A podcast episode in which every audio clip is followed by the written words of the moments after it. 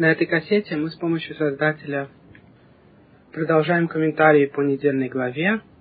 Это кассета по главе Хукат. Мы еще раз благодарим всех спонсоров и всех, кто участвует в копировании и распространении этих кассет. И если у вас есть вопросы или советы по отношению к нашим кассетам, вы можете позвонить 917-339-6518. И эта недельная глава начинается законами красной коровы, о которых мы немножко говорили уже на других кассетах, и теперь, наконец, мы подошли к недельной главе, которая рассказывает про эти законы детально. И мы уже рассказывали на других кассетах, когда мы говорили о законах ритуальной чистоты и нечистоты, что сегодня мы все нечистые. И, как обычно, вопрос о том, как же мы соблюдаем 613 заповедей, все заповеди Торы, если мы сегодня не можем соблюдать целый ряд законов, связанных с чистотой и нечистотой, уже был отвечен на множестве других наших кассет. И вкратце еще раз повторим, что мы обязаны соблюдать множество заповедей при каких-то условиях. И, пожалуй, большинство заповедей могут не относиться к человеку в течение жизни вообще, по тем или иным причинам. И такая ситуация была и во времена храма, и сегодня. Например, есть заповеди, которые относятся только к Коханим, есть заповеди, которые относятся только к королю, только к первосвященнику, Коэн Гадоль и тому подобное – есть заповеди, которые относятся только при каких-то обстоятельствах, иногда эти обстоятельства случаются очень редко. И, наконец, есть заповеди, которые вообще относятся в случае, когда человек что-то сделал не так. То есть, например, человек, который украл, у него есть заповедь вернуть украденное и тому подобное. И поэтому, говоря о том, что мы соблюдаем сегодня заповеди, так же, как в любые другие времена, и так же, как во времена храма, мы имеем в виду, что мы соблюдаем в каждом поколении те заповеди, которые относятся для какого-то конкретного человека в этом поколении. И наша Тора вечна, и заповеди ее никогда не меняются, как сама Тора говорит во многих местах, и в том числе заповеди законов чистоты и нечистоты сегодня не изменились. Только разница в том, что в старые времена мы могли очиститься, и поэтому могли заходить на территорию храма, и могли Коганим есть труму, то есть часть урожая, которая им дается, и части жертвоприношений. Коганим и обычные евреи ели те части жертвоприношений, которые им разрешено было есть по Торе. А сегодня, так как мы все нечистые, то мы тоже соблюдаем законы чистоты и нечистоты. И соблюдаем мы их тем, что мы не едим никаких частей жертвоприношений и вообще не можем приносить жертвы. И также Коганим сегодня не едят труму, то есть та часть урожая, которая должна даваться Коганим, сегодня просто сжигается. И, кстати, когда мы обсуждали законы Халы, мы тоже упомянули, что Хала сжигается по той же причине. Получается, что мы соблюдаем законы Торы так же, как когда они были даны. Только сегодня мы не можем полностью очиститься, пока не сможем сделать красную корову, как я чуть позже объясню на этой кассете. И поэтому мы не делаем все те вещи, которые не может делать человек, который не чист. И так как мы все нечистые, то мы все, соответственно, не заходим на территорию храма, не едим труму и массер шейни, второй тип массера, часть урожая, которая тоже съедалась в чистоте. И еще нужно понимать, что из всех законов чистоты Большинство из них связаны тем, что пока человек полностью не очистится от всех видов нечистоты, он не может что-то делать. Например, заходить на территорию храма или есть части приношений и труму и тому подобное.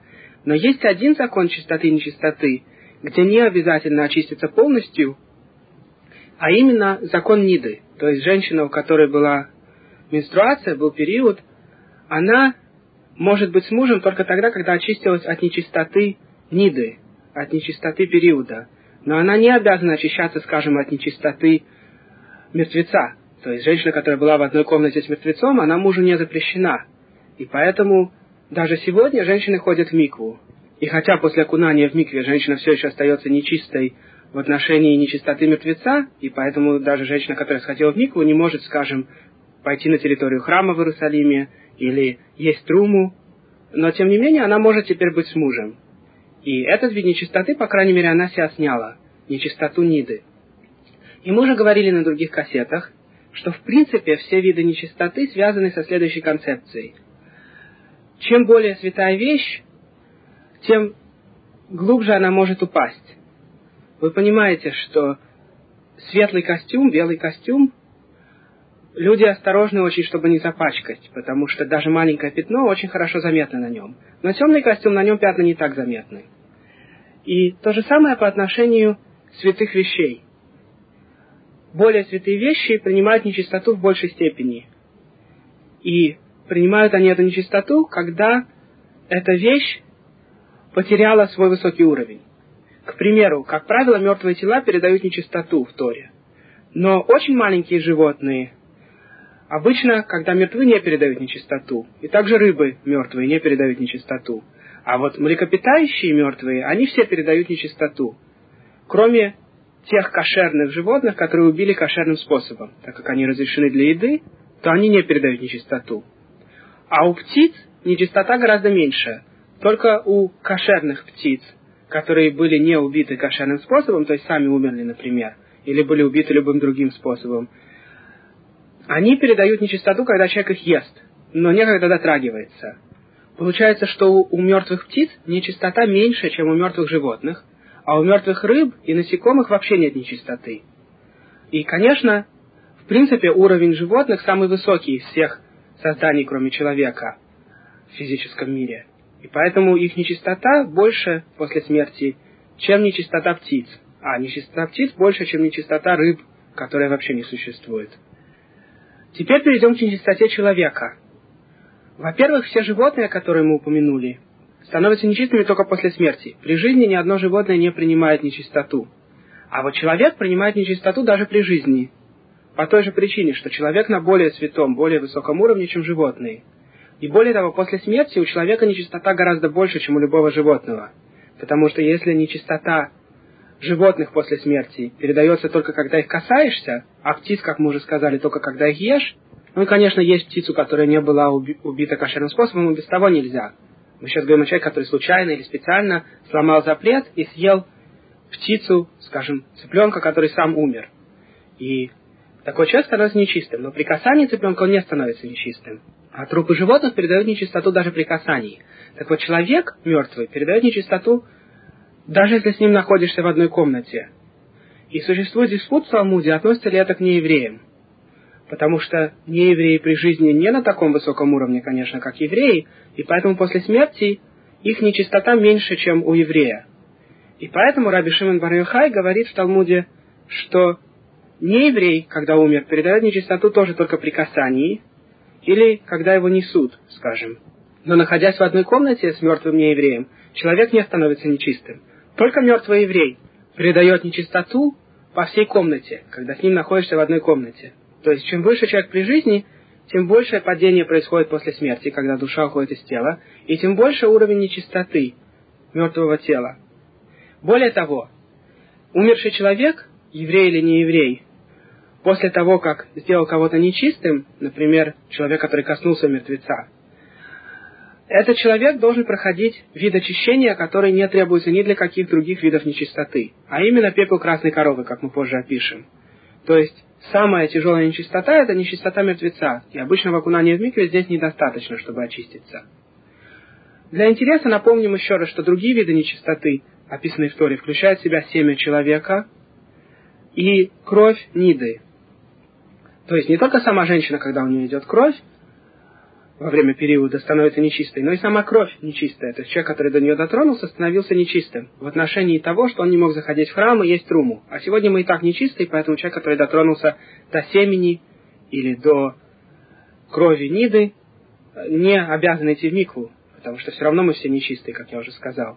А женщина не становится запрещенным мужем от того, что она дотронулась, скажем, до крови Ниды своей собственной крови, которая вышла раньше, или, может быть, крови другой женщины, от этого жена не становится запрещенной мужу, только когда у нее самой начинается период. А вид нечистоты, который передается с помощью самого семени или самой крови, это вид, который относится только к труме, опять же, к тому, чтобы есть труму или заходить в храм. И сейчас к нам не относится, потому что мы и так труму не едим и в храм не заходим. Так вот, эти виды нечистоты, которые мы описали, то есть кровь Ниды и семя человека, связаны с той же концепцией, что из семени человека мог бы родиться ребенок. Поэтому потенциал у семени очень большой. И поэтому, когда семя уже не произвело ребенка, то оно очень нечисто. Вообще нечистота в духовном прилипает именно к тем местам, где была великая чистота или большой потенциал, и не был выполнен этот потенциал. Поэтому к мертвому телу прилипает нечистота, и даже после сна человек должен мыть руки по этой же причине. Ведь во время сна ослабевается связь между душой и телом, и тело становится нечистым частично. Не так, как мертвый, но немножко, как одна шестидесятая смерти, говорит Талмуд. Поэтому после сна мы моем руки по очереди, правую левую, правую левую, правую левую. И только тогда уходит нечистота с рук. И именно на руках остается нечистота после сна, потому что в течение сна нечистота распространяется по всему телу. Но когда душа снова усиливает контакт с телом, когда человек просыпается, то остается нечистота только на конечностях. К конечностям в большей степени прилипает нечистота. И, кстати, ногти не зря растут именно на пальцах, на конечностях, потому что ногти уже мертвые клетки, и к ним очень сильно прилипает нечистота. Поэтому по этой же причине у нас не отращивают длинные ногти. И, как говорит Зохар, женщина должна перед тем, как идти в мику, постричь свои ногти. И также приводится в Шулханарухе, в законе. И это очень важно, потому что есть женщины, которые думают, что очень красиво иметь длинные ногти. На самом деле это выучено от неевреев. Длинные ногти это очень некрасиво и противно. И вдобавок к этому прилипают разные виды нечистоты. И кроме того, когда она моет руки перед хлебом, ведь женщина тоже должна мыть руки перед хлебом, так же как мужчина, то часто это мытье не засчитывается из-за того, что у нее длинные ногти, и там еще скапливается грязь. Так или иначе, после сна мы моем руки, потому что на руках остается немножко нечистоты, а после смерти все тело нечистое. И точно так же семя человека нечистое, потому что, в принципе, это почти что готовый потенциальный человек, который в результате не родился. И нида, концепция периода у женщины, тоже связана с этим, потому что если бы женщина забеременела, то у нее не было бы периода. И то, что она не забеременела, означает, что то, что было приготовлено у нее для оплодотворения, в результате выходит с кровью. То есть, опять же, это не свершившийся потенциал, возможность, возможность родить ребенка, которая не была реализована. И поэтому женщина во время периода тоже нечистая, и сама ее кровь тоже нечиста. И так все виды нечистоты, пишет Вильнинский Галон, связаны с именно чистыми вещами, которые опустились на более низкий уровень или не исполнили свою цель. И, кстати, во время рождения ребенка, казалось бы, потенциал был реализован. И тем не менее, женщина становится нечистой, потому что выходит много другой крови. Потому что, согласно Кабале, выбирается самое хорошее для рождения ребенка, а плохое остается. И вот это плохое выходит вместе с рождением ребенка. То есть выбранный плод, сам ребенок и остатки, сигим, так вот эти остатки делают женщину нечистой. Поэтому, если бы во время рождения ребенка не вышло бы крови, то женщина осталась бы чистой. Только, как правило, такие рождения не происходят. И при обычной ситуации при рождении ребенка выходит множество крови, того, что не было выбрано для ребенка. Так вот, теперь, когда мы объяснили общую концепцию нечистоты, нечистота заполняет то, где раньше была чистота, и теперь ушла, то после этого мы можем объяснить немножко про красную корову, так вот, красная корова – это единственный способ очиститься от нечистоты мертвеца. Поэтому сегодня предполагается, что все мы нечисты. Ведь все мы, как правило, были хоть раз либо на кладбище, либо в доме, где есть мертвые.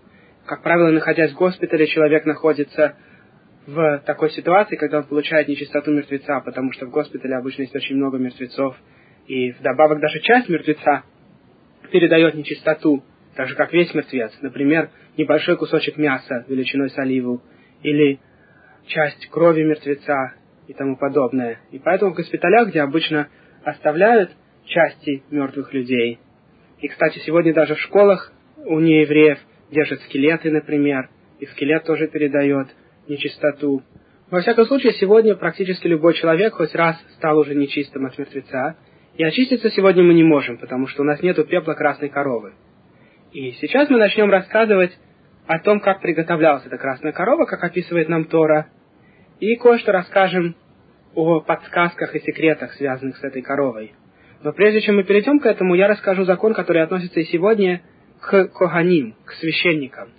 Человек, у которого отец Коэн, и женился на женщине, которая ему разрешена, то есть мама этого человека разрешена была Коэну, этот человек тоже Коэн.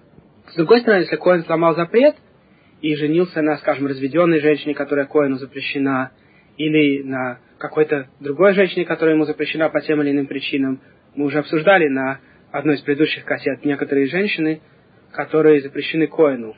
Так вот, если Коин сломал запрет и женился на одной из таких женщин, то его сыновья не являются Коаним. Они называются халалим, испорченные как бы. И они не обязаны соблюдать законы, относящиеся к Коину, и не имеют привилегий, которые относятся к Коину.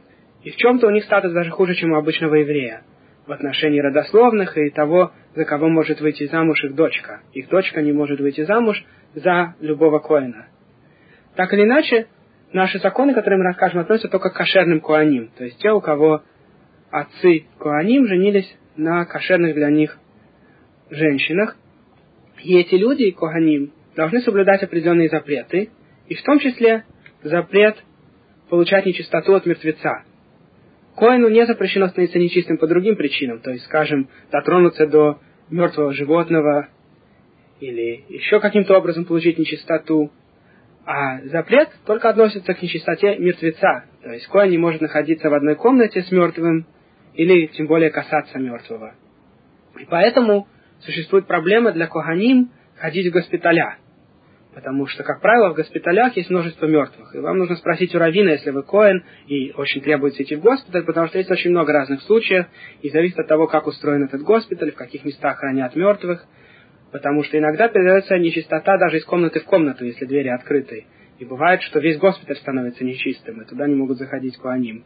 И еще бывают случаи, когда куаним не могут что-то делать, идти по определенным дорогам, где рядом кладбище, и под ними могилы, и летать на определенных самолетах, особенно в землю Израиля, где обычно на самолете везут мертвые тела, чтобы там похоронить. И еще множество подобных запретов. И поэтому Коаним должны не портить свою святость, их Всевышний выбрал, чтобы они были особо святым племенем среди нас, и они должны соблюдать всю строгость запретов, относящихся к их особой святости.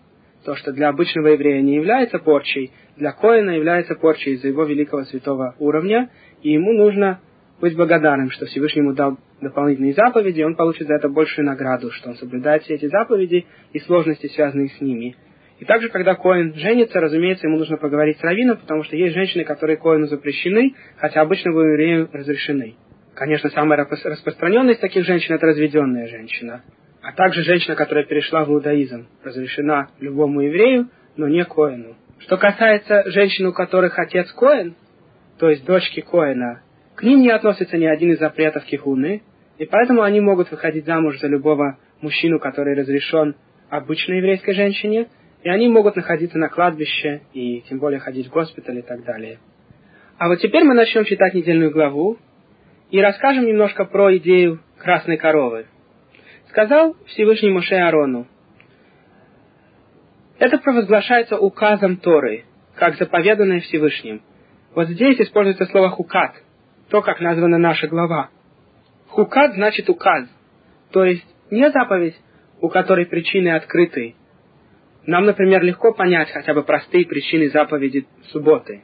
Конечно, есть очень много глубоких причин, у каждой заповеди бесконечно много причин, но простая причина субботы очень понятна. Если бы у нас не было субботы, не было бы дня, когда каждый еврейский мужчина чувствует себя королем, а каждая женщина чувствует себя королевой.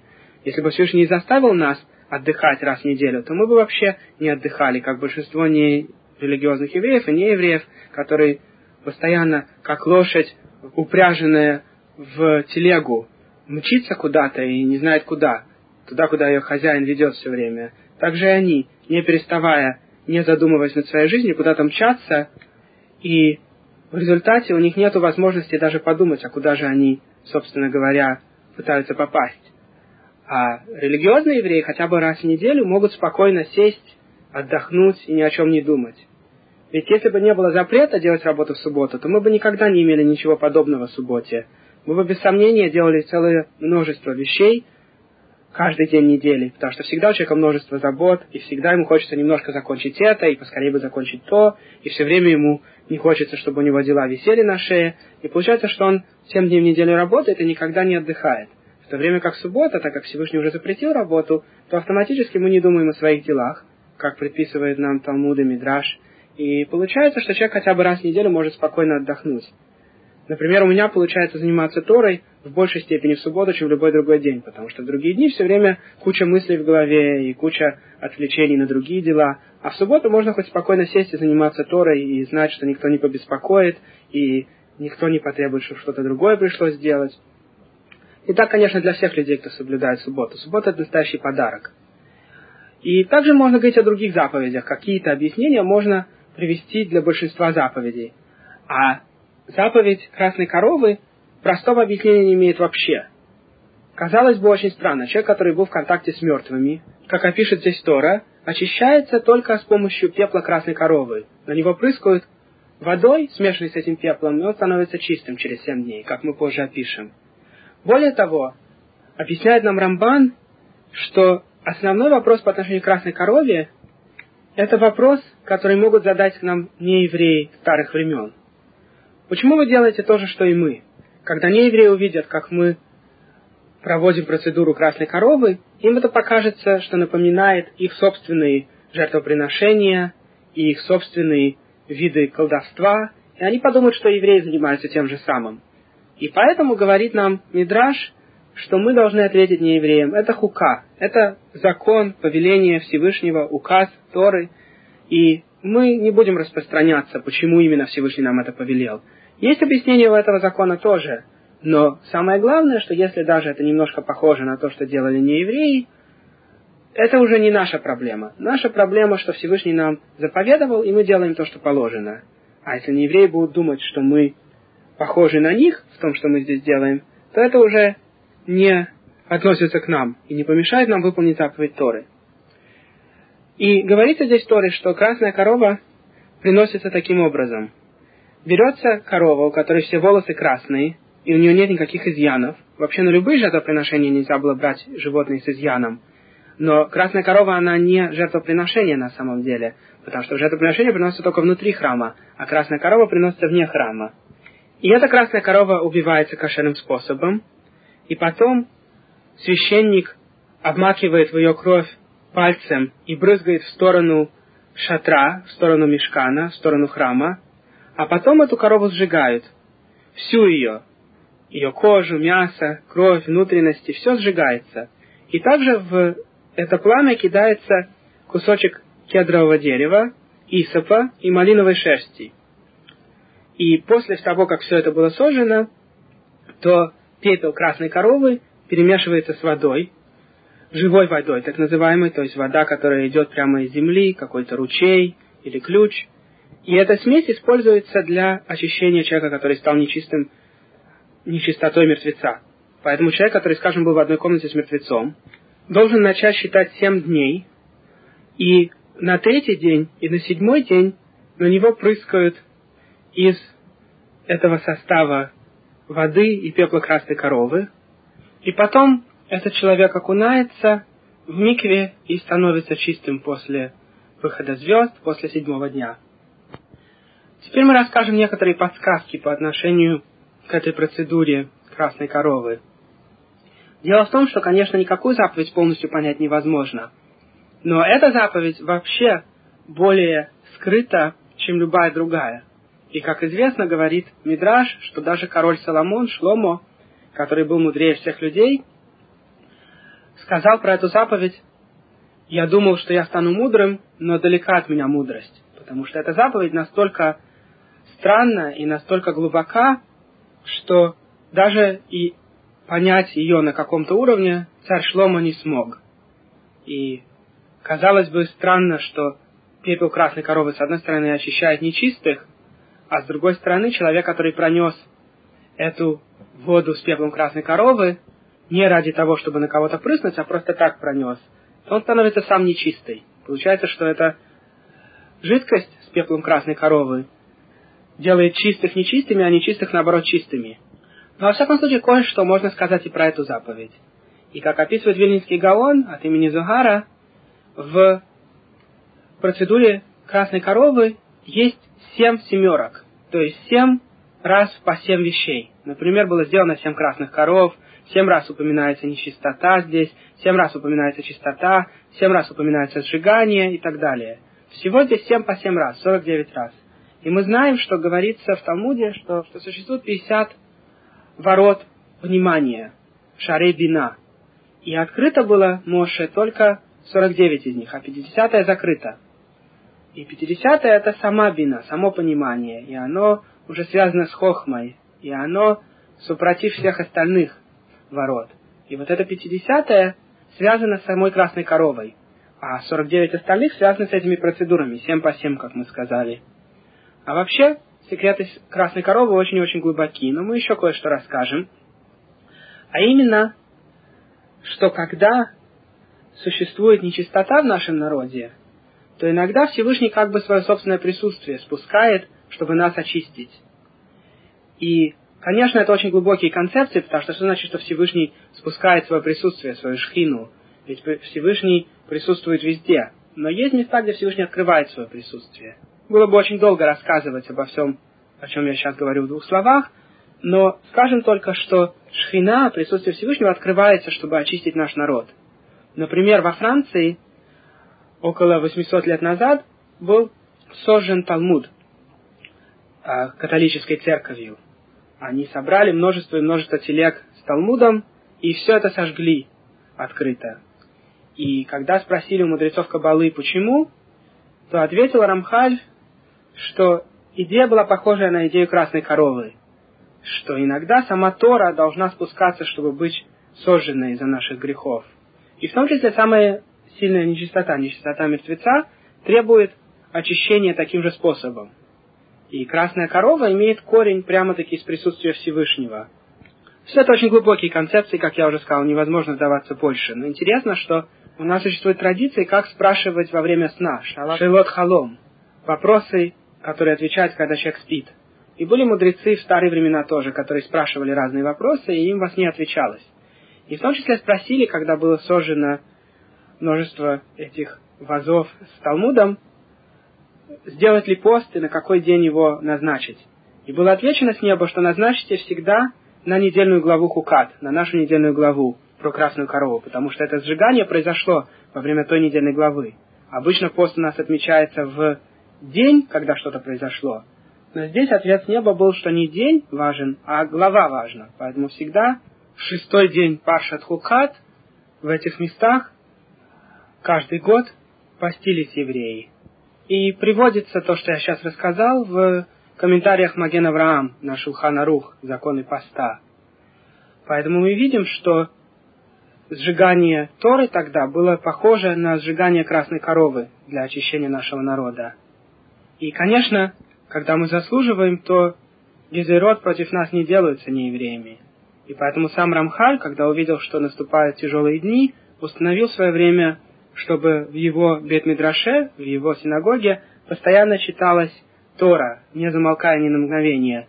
То есть он выбрал несколько мальчиков, которые в свое время передают клал Есроил всем евреям, не ради себя будут заниматься Торой, а для всего народа, для спасения всего народа. И они будут по очереди заниматься так, чтобы каждый из них не прерывался, пока следующий не придет и не займет его место. И таким образом постоянно будет голос Торы звучать в Бет-Мидраше. Причем каждый следующий мальчик приходил и начинал читать Зогар с того места, где предыдущий закончил. И так получалось, что круглые сутки постоянно кто-то читает Тору. И не исключено, что если бы подобный тикун был сделан в Европе во время Второй мировой войны, то можно было бы спасти множество евреев. Как известно, что одна Ишева, которая продолжала существовать и функционировать во время войны, была спасена, и нацисты ее не тронули. И это была Ишива Равина Раби Вайсмандала, которого звали Раби Унгар. И он там постоянно учил Торе почти до конца войны. И только в конце войны, когда партизанская война словаков попала в эти места, то голос Торы замолк, и пришлось прятаться. Это все, что мы пока могли рассказать в двух словах о красной корове, потому что нет возможности на одной кассете вдаваться в больше деталей. И мы ждем, когда Всевышний пошлет нам праведного короля Машеха и при нем будет сделана следующая красная корова, у нас снова будет пепел красной коровы, и мы будем очищены, и снова предстанем в храме Всевышнего, и будем приходить туда три раза в год, как предписывает Тора. Когда храм стоит, и мы чистые, мы должны появляться там три раза в год, в Песах, Шавуот и Сукот. А сейчас мы продолжим комментарий по недельной главе. И Тора описывает о том, как умерла Мирьям, И после этого у евреев не было воды. наши мудрецы объясняют, что вода, которую евреи получали в пустыне, чудесным образом давалась им из-за заслуг Мирьям. Ради Мирьям Всевышний создал Биэр, переходящий источник воды, который давал нашему народу воду. И когда Мирьям умерла, то источника воды больше не было. И говорит Тора, что евреи стали роптать и выступать против Моше, говоря, лучше бы мы умерли, зачем ты привел собрание Бога в эту пустыню, зачем вывел ты нас из Египта и привел в это ужасное место, в этом месте нет ни растений, ни инжира, ни винограда, ни гранатов, нет даже воды, чтобы напиться. И теперь Тора рассказывает, что Всевышний сказал Моше, возьми свой посох, и ты Аарон соберете общину, и после этого нужно говорить с камнем в их присутствии, и из камня пойдет вода, и общество сможет напиться. И дальше рассказывается о грехе Моше. Моше взял посох перед Всевышним, как ему было сказано, и собрали Моше и Аарон все общество перед камнем, и сказал им Моше, слушайте теперь бунтовщики, не из этого ли камня извлечь для вас воду? И поднял Моше руку свою и ударил дважды по камню посохом своим, и хлынул оттуда поток воды, и пило общество и скот его. И Всевышний сказал Моше Аарону, у вас было мало веры в меня, чтобы осветить меня в присутствии сынов Израиля. Поэтому не ведете вы это собрание в землю, которую я вам дал. Это воды Распри, когда спорили сыны Израиля с Богом, и он явил им святость свою. Мы прошли отрывок, один из самых скрытых отрывков Торы, который рассказывал про грех Моше и Аарона. И существует больше десятка различных мнений в чем именно состоял их грех.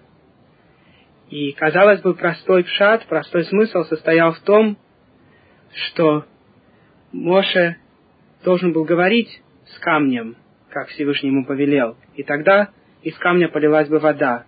Но вместо этого он ударил камень. И на самом деле величайший из комментаторов Торы Раши так и пишет, что в этом и был грех – Моше и Аарона, вместо того, чтобы говорить с камнем, они решили этот камень ударить. И если бы они разговаривали с камнем, то они бы показали этим сынам Израиля, что даже камень, когда с ним разговариваешь, дает воду. И тогда Всевышний наказал своих праведников. У праведников наказание за мельчайшие провинности больше, чем у любых других людей, потому что у праведника очень высокий духовный уровень, Всевышний наказывает его больше, и в данном случае наказание состояло в том, что Моше и Аарон не зайдут в землю Израиля. Существует множество других мнений, в чем состоял грех Моше и Аарона здесь, но нужно заметить, что все каббалисты, книга Зогар, Аризаль, Рамхаль, Гра, все они согласились с мнением Раши, что грех состоял в том, что Аарон и Моше не разговаривали с камнем, а ударили его. Но, конечно, нельзя тут понимать, согласно простому смыслу кипшуто, что в действительности Моше не поверил, что достаточно поговорить с камнем. Конечно, для Всевышнего нет разницы, сделать ли воду из камня или сделать воду из ничего. И всю глубину того, что здесь происходило, мы понять не сможем. Но мы только подскажем немножко из того, что сказано в книге Зогар, в Писаниях Эллинского Гаона, в других местах, что, как мы уже рассказывали на других кассетах, во всем, что делали наши предки, они опирались на свое понимание духовного. И когда они знали, какая ситуация сейчас в духовных мирах, как расположены различные сферы управления Всевышним, они делали внизу, на земле, то, что, как они понимали, относится к тому, что происходит наверху. И в данном случае Моше не был уверен, будет ли тикун произведен с помощью простого разговора с камнем. Камень этот имел духовную проекцию присутствия Всевышнего, и Моше был не уверен, время ли сейчас разговаривать. Поэтому, как пишет Вильнинский Гаон, он неуверенно сказал евреям, «Из камня ли извлечь нам для вас воду?» Он боялся, что если он скажет открыто камню, чтобы он давал воду, и в результате это, это тикун, это исправление не получится, то выйдет хил лашем, выйдет осквернение имени Всевышнего. Люди увидят, что вода не пошла, и поймут, что Всевышний не среди них. И поэтому он сказал неуверенно, из этого ли камня извлечь нам для вас воду? А надо было говорить уверенно и не бояться Хилул Хашем здесь. Так пишут мудрецы Кабалы, и очень много глубоких секретов подсказано здесь. И мы только подскажем кое-что. Дело в том, что Тора Моше была спрятана. Вы знаете, что самые глубокие секреты все подсказаны в простых историях в Талмуде. Я уже это рассказывал на множестве кассет. Тора Моше, секреты Торы скрыты. Если бы мы заслужили, то секреты Торы были бы открыты прямо в Талмуде, прямо в Мидрашах. Мы бы понимали глубину духовной Торы на каком-то уровне, на котором можно понять. Но вместо этого Тора Моша была скрыта. Про это сказал пророк Ишияу Гуми Бипишейну. Он испорчен из-за наших грехов.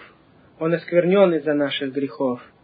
Это Тора Моше, которая спрятана за простыми агадами, за простыми историями. И Моше молился Всевышнему, чтобы тот не прятал его Тору за будничными историями. И тем не менее, так произошло из-за нашего низкого уровня, из-за того, что мы не заслуживаем открыто видеть Тору, пока не придет Машех, пока мы не очистимся. И в этом заключалось здесь повеление Всевышнего. Если бы Моше говорил тогда с камнем, то его Тора была бы открыта, и Тора Моше спускалась бы как поток воды. А теперь вместо этого спускаются только капельки, скрытые множеством историй. И только те, кто имеет ключи, могут открыть даже немножко из секретов Торы с помощью знаний Кабалы. И ошибка Моше, пишет Винницкий Гаон от имени Зохара, заключалась в том, что уже согрешили Эреврав, те плохие из евреев, перешедшие в иудаизм, из бывших египтян, которые портили наш народ с самого начала, и мы уже рассказывали, что золотой телец был сделан ими. И они же в результате привели Моше к гневу здесь и к ошибке, к тому, что он не попросил правильным образом камень давать воду, так как было бы согласно тикуну, согласно исправлению, которое в этот момент готовилось. И так как он этого не сделал, исправление это не было совершено, то он был спрятан, и его Тора была спрятана, пока не придет Машиях. Это все, что мы пока можем рассказать на эту тему. И как мы уже сказали, на самом деле глубина подсказанных здесь вещей велика, и даже та небольшая часть, которую мы можем понять, очень и очень глубока. Дальше Тора рассказывает о нашей встрече с нашим братом Эдомом, потомками Исава. Исав получил свое наследие к югу от земли Израиля, и когда мы вышли из Египта и шли в сторону земли Израиля, мы оказались здесь, около земли Исава, и самый короткий путь в землю Израиля сейчас был бы пройти прямо по земле Эдома. И тем не менее, Эдом нам не разрешил пройти по их земле, как мы сейчас увидим. Отправил Моше посланцев к царю Эдома со следующим посланием. Так сказал брат твой Израиль. Знаешь ты о всех бедах, с которыми мы встретились. Отцы наши переселились в Египет, жили мы в Египте долгое время, египтяне делали нам зло и отцам нашим. Но когда мы возвали к Всевышнему, он услышал наш голос и отправил посланца вывести нас из Египта. А теперь мы в Кадеше, городе около твоей границы. Дай, пожалуйста, нам пройти по твоей стране. Не пойдем мы по твоим полям и виноградникам и не будем пить из колодцев твоих. В смысле, что никакого ущерба мы тебе не принесем. Пока не выйдем мы из твоих границ, будем мы идти по главной дороге, не свернем ни вправо, ни влево. И тогда королевство дома ответило, не пройдешь через меня, или выйду я с мечом навстречу тебе. Тогда сыны Израиля еще раз попробовали уговорить дома и предложили ему еще более хорошие условия. Мы будем держаться проложенной дороги. Если мы или наш скот выпьют твоей воды, мы уплатим полную цену. Мы хотим только пройти пешком. Но и на это Эдом ответил, не пройдешь. И вышел навстречу с большим количеством народа, показав свою силу. Так не позволил и дом Израилю пройти через его границы, и пришлось Израилю идти вокруг его страны. Вот вам как Тора описывает нашу встречу с нашим братом Эдомом, встреча, которая не завершилась тогда, мы до сих пор находимся в изгнании дома. Я уже рассказывал на других кассетах, что наше последнее изгнание, разрушение второго храма и разбрасывание евреев среди народов было совершено нашим братом Эдомом. И духовный корень Эдома связан с нашим духовным корнем, таким образом, что когда у них успех, у нас отсутствие успеха, и наоборот. Другие нации имеют свои духовные корни, но Эдом это наш брат. И Яков, и Исав родились как чудо. Согласно законам природы, у Ривки не должно было быть детей. И когда Ицхак молился за нее, и у них родилось два ребенка, то оба они родились чудом. У этих двух близнецов нету обычного мазала, нету обычных корней в законах природы, как у других наций. Поэтому вся сила Эдома в нашей слабости. И поэтому в благословении Ицхака, когда он благословил Исава, он сказал, что когда евреи будут грешить, тогда ты, Исав, будешь подниматься. И поэтому вся сила Эдома только через наши грехи.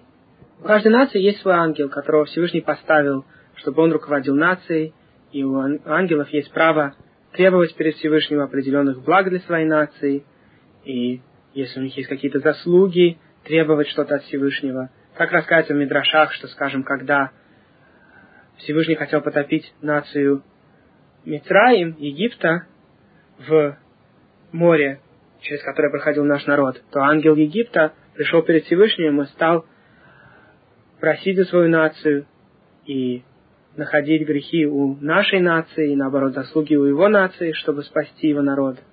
И так в отношении всех наций, так Всевышний установил. А ангел, который находится над Исавом, над Эдомом, это сам Сатан. Сам Сатан – это ангел Исава. И поэтому вся сила нечистой стороны устремлена на эту нацию. Нация, которая потом приняла христианство, которая пролила больше крови, чем любая другая нация в мире – ведь духовный корень христианства выходит прямо из нас. Ислам тоже религия, которая произошла из нас. Мухаммед учился от еврейского народа. И то хорошее, что есть в их религии, взято из нашей Торы. Но тем не менее, ислам практически с самого начала был религией неевреев. Мухаммеду не удалось практически никаких евреев перевести в свою новую религию. И поэтому это просто похоже на имитацию обезьяны человека. Так же, как обезьяна делает вид, и похожие движения, как человек. Также ислам сделал себе какие-то митвы, немножко похожие на митвы нашей Торы. А вот христианство – это религия, которая вышла прямо из нашего корня. Ранние христиане были евреями. И в результате эта религия распространилась среди наших братьев, среди дома, Исава. И распространена эта религия по всему миру. Это самая многочисленная религия во всем мире. И это религия, сторонники которой твердят постоянно, что они новый Израиль, они взяли наше место, теперь они выбраны Всевышним. То, что Исав заявлял всегда, что он первый ребенок, и поэтому ему положено благословение, он любим Всевышним. Также и до сих пор христиане, когда позже потомки Исава приняли христианство, продолжают твердить то же самое. Я не говорю, кстати, что все христианские нации принадлежат потомкам Исава, но, как пишет Рамбан, они были первые, кто приняли христианство – и потом распространили свое влияние среди других народов Европы. Мы уже рассказывали о двух духовных корнях нечистой страны. Корень Ишмаэля, который впоследствии принял ислам, и корень, корень дома, который впоследствии приняли христианство, а также множество наций, которые под ними. Все 70 наций, в принципе, находятся под этими двумя, Ишмаэлем и Исавом. 35 и 35. И мы уже это рассказывали, когда комментировали 70 быков, которые приносят в Сукот. Еще расскажем в главе Пинхас. Так или иначе, христианство – это религия, сила которой в нашей слабости. Когда наш народ за свои грехи потерял свою автономию, впоследствии потерял храм и был разбросан, то усилилось величие христианства. Христианство за это время успело распространиться по всему миру, в Европе и части Азии в те времена, и приобрело необычную силу. И с самого начала своей истории самая главная цель христиан была либо уничтожить еврейский народ, либо перевести евреев в христианство любыми способами, насильно или как угодно. И христиане не зря пытаются это сделать, ведь в этом их духовный корень. Они подсознательно понимают, что вся сила христианства именно в евреях, переведении евреев в свою веру. Ведь не зря мусульмане очень мало сейчас занимаются переводом других наций в ислам. Мы не слышим особенно про евреев, которые приняли бы на себя ислам. А вот евреев, которые принимают христианство, немало в Америке, и сегодня они существуют даже в земле Израиля, потому что даже туда приходят проклятые миссионеры со своей литературой, со своей денежной помощью и другими видами помощи, которые они предлагают с улыбкой на лице, забывая о том, что совсем недавно их предки предлагали приходить в христианство силой, мечом. Целые общины евреев были сожжены заживо за то, что они не хотели принять христианство, перебиты различными видами крестоносцев. Во время Второй мировой войны практически все священники, католическая церковь, протестантская церковь молчали и помогали Гитлеру делать его работу. И все это забывается сегодня, когда миссионер приходит с улыбочкой и предлагает еврею разную помощь, э, консультации, обучение языка, клубы, помощь в трудоустройстве, помощь следить за детьми, аттракционы для детей. Все это предлагают миссионеры.